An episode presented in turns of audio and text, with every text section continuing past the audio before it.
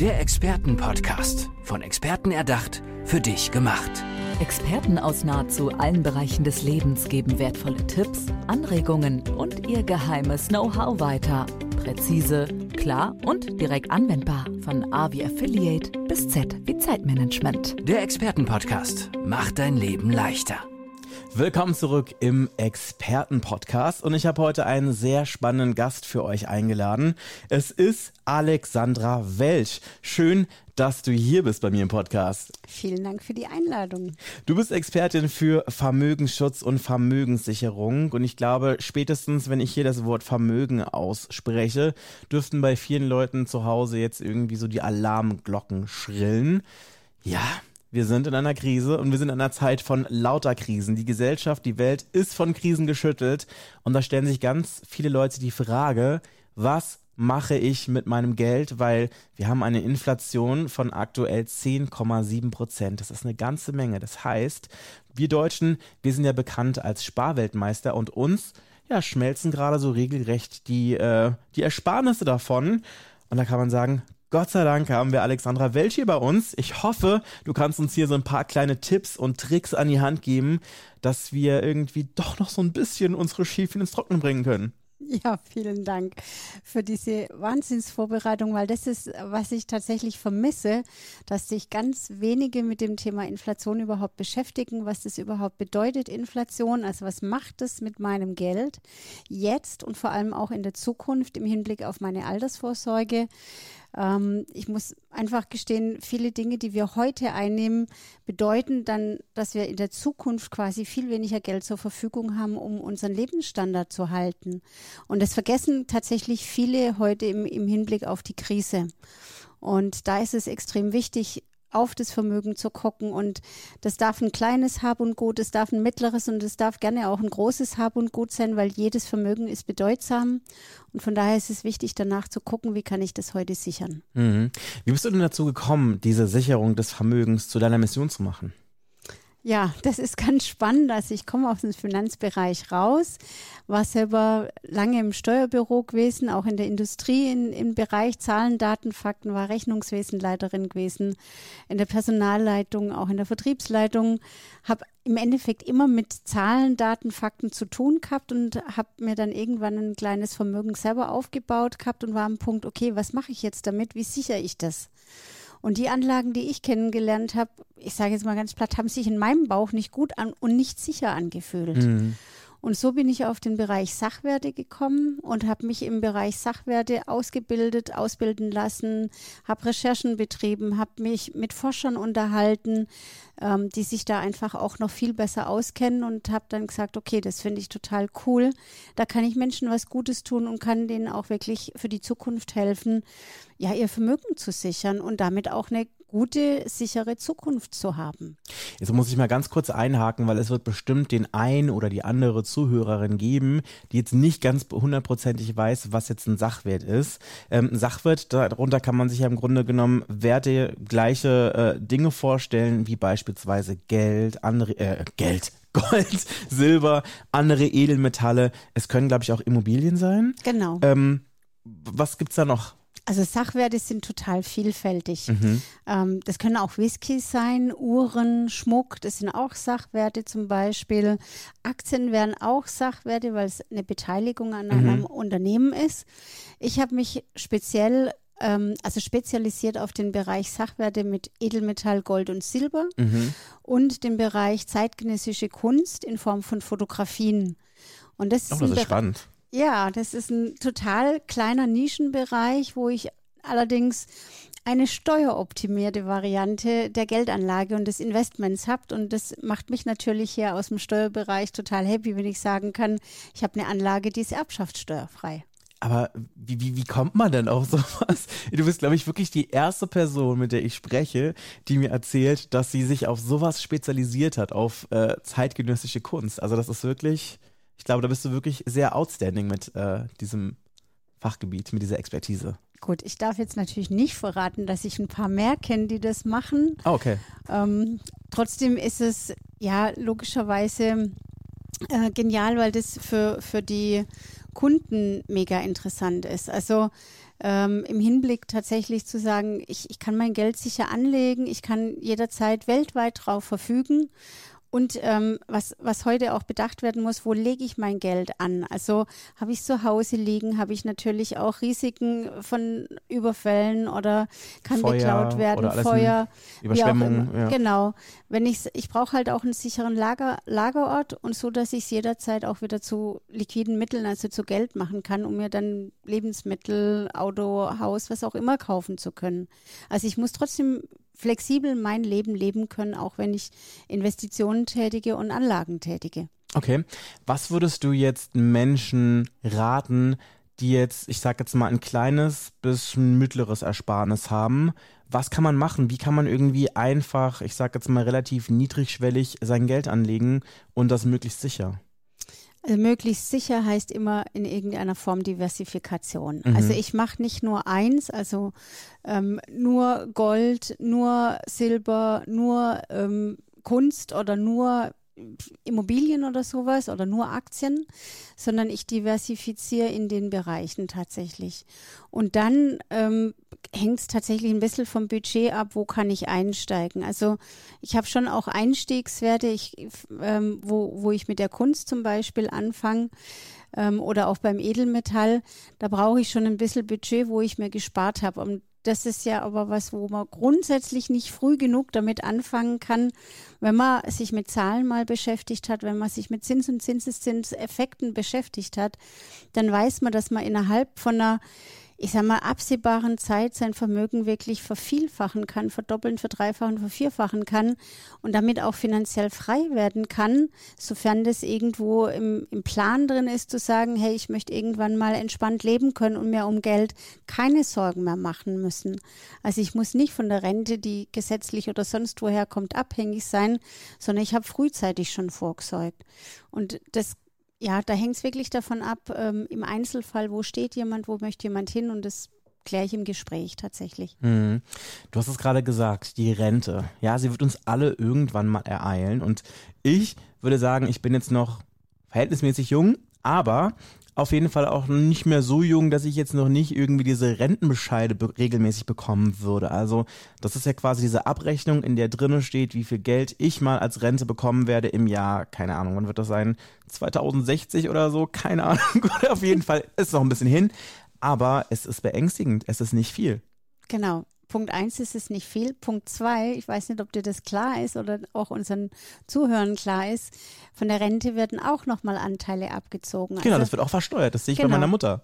Das wird versteuert und mhm. Sozialversicherung. Also wird Sozialversicherung nochmal abgezogen. Und das ist was, was ich heute in den meisten Fällen gar nicht dran denke, dass bis in Zukunft auch irgendwelche Abzüge dazukommen könnten. Die muss ich einplanen. Und wenn die Lebenshaltungskosten weiter steigen, wie wir es im Moment haben, dann sprechen wir von Altersarmut in, in manchen Fällen. Und deswegen ist es wichtig, quasi jetzt schon zu gucken. Mhm. Bei vielen Menschen kommt ja natürlich ähm, der Punkt, dass sie sich sagen, okay, ich investiere jetzt beispielsweise in Edelmetalle. Es gibt aber auch die Leute, die sagen, hm, ich ähm, würde eventuell mir eine Immobilie zulegen, damit ich irgendwie mal später, keine Ahnung, mal drin wohnen kann oder dass ich vielleicht ein passives Einkommen dadurch erzeugen kann. Mhm. Was sagst du solchen Menschen? Ist das gerade aktuell in der Situation wirklich ein kluger Move, das zu machen? Also grundsätzlich finde ich Immobilien cool. Mhm. Mag ich total gerne, genau aus dem Aspekt, wie du es genannt hast, dass ich später ein passives Einkommen habe, von dem ich vielleicht leben kann. Was bei einer Immobilie immer zu bedenken ist, ich brauche immer Kosten dagegen, also ich habe immer Kosten in irgendeiner Form dagegen, also Instandhaltungskosten. Also da kommt tatsächlich, muss ich mir im Vorfeld klar werden, ähm, was, was braucht so eine Immobilie? Ist das jetzt eine Wohnung? Ist das ein Haus? Ist ein Mehrfamilienhaus? Welches Objekt habe ich? Und was kann auf mich zukommen? Also kommt ein Dach drauf, also was ich irgendwann mal richten muss oder mich beteiligen muss? Ist die Heizung in Ordnung? Also das sind nicht nur, ich habe eine Immobilie und kann davon leben, sondern auch das mag geplant werden. Und ansonsten ist es auch hier die Diversifizierung zu sagen, ich habe ähm, also Klassisch hat man die drei Speichenregel früher gehabt, wo man gesagt hat, Aktienanlagen, Unternehmensbeteiligungen, Immobilien und Sachwerte, die drei Bereiche, also Aktien, Immobilien, Sachwerte. Und ähm, wenn ich in jedem Bereich abgedeckt bin, dann habe ich auch die Möglichkeit zu sagen, okay, ähm, wenn eine, ein Bereich aufgrund wirtschaftlicher Krisen mal in die, in die Hose geht oder äh, nach unten geht, haben die anderen zwei Bereiche meistens in irgendeiner Form hochgezogen. Jetzt sind wir in diesem klassischen Drei-Speichen-Modell, dass zwei Bereiche kriseln, nämlich die Immobilien und auch die Wirtschaft.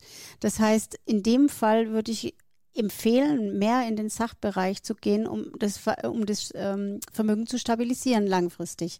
Man kann jederzeit, wenn der Markt wieder nach oben geht, natürlich wieder wechseln. Mhm. Und ähm, wir hatten uns ja vorher schon kurz unterhalten über die Wirtschaftszyklen. Da ist es halt wichtig, einen Wirtschaftszyklus auch zu beachten. Also es gibt langfristige Wirtschaftszyklen mhm. wie der Kontradjev-Zyklus. Der geht über viele Jahrzehnte. Und der bringt immer neue Zeitalter rein. Also man hat es in dem Zeitalter der Industrialisierung zum Beispiel gesehen. Da sind andere Dinge entwickelt worden, wie in dem Zeitalter, wie wir heute sind. Mhm.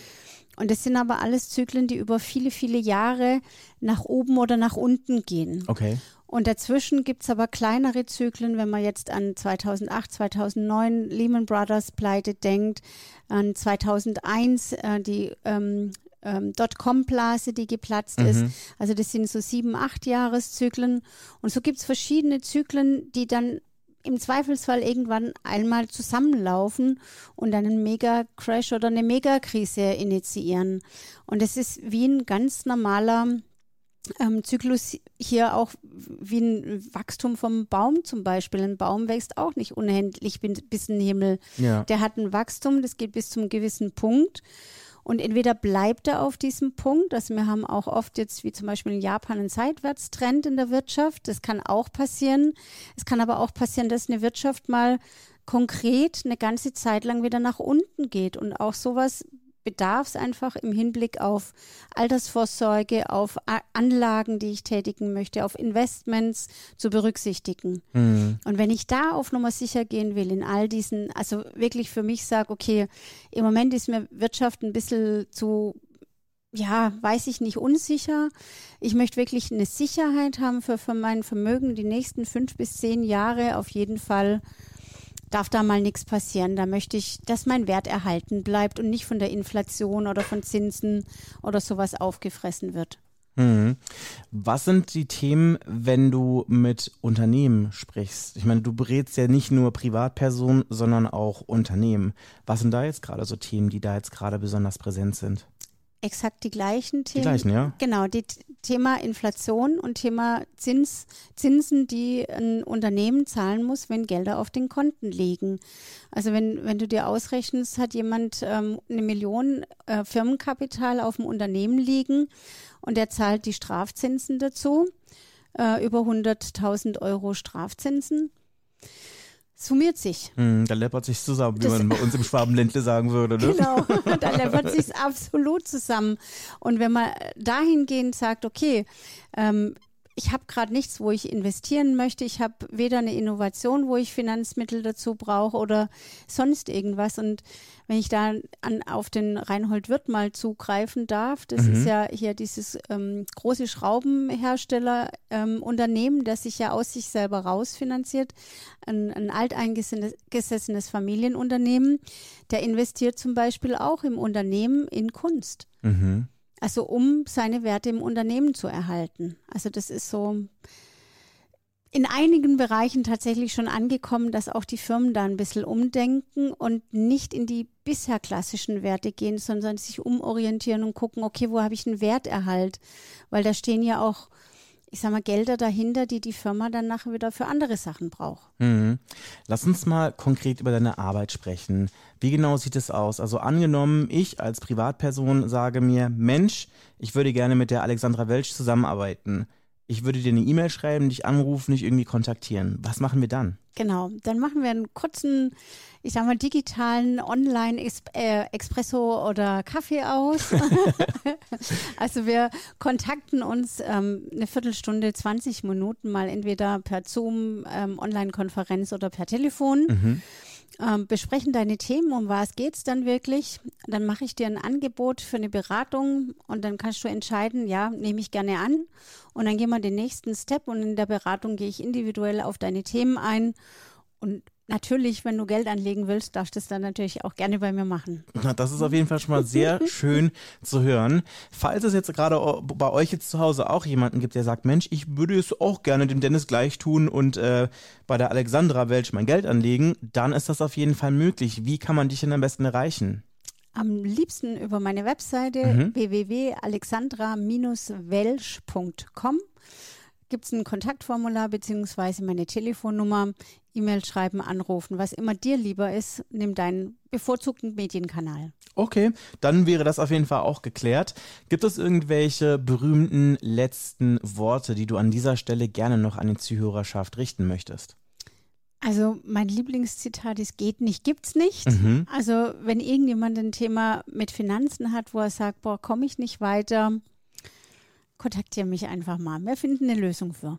Ja, das lasse ich einfach mal so stehen. Vielen, vielen Dank, Alexandra Welch, dass du hier bei mir im Podcast gewesen bist. Das war mir wirklich eine innere Freude. Ich danke dir. Herzlichen Dank.